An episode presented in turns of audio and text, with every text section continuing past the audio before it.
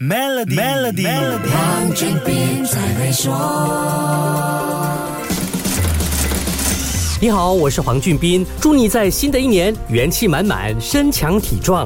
说起那个打鼓粉红兔的电池广告，我们马上会想到强效耐用、持久动力的碱性电池。广告词深入人心，粉红兔成了品牌的独特标志。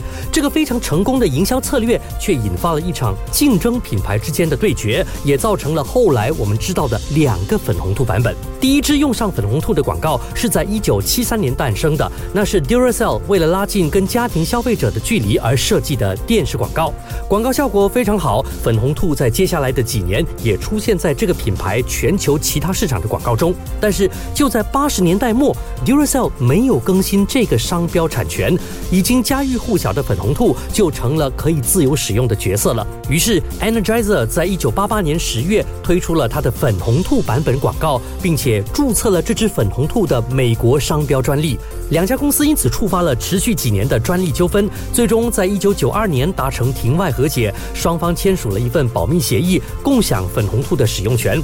Energizer 获得美国和加拿大的独家使用权，Duracell 则享有欧洲和其他地区的使用权。后来，Energizer 发现美国市场出现包装上印有粉红兔的 Duracell 产品，在二零一六年起诉 Duracell 违约和侵权。Duracell 辩护说，那些是黑市从欧洲进口到美国的产品，并联系了经销商将产品下架回收。法庭在二零一八年裁定，针对 Duracell 的违约侵权告诉不成立，结束了这一段将近三十年的商业纠纷。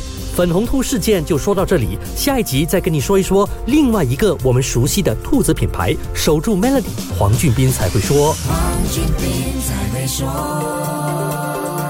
使用 Maybank To You Bits 为员工和供应商进行付款，即可赢取 Toyota Hilux。详情浏览 Maybank.my/SME Rewards 附条规。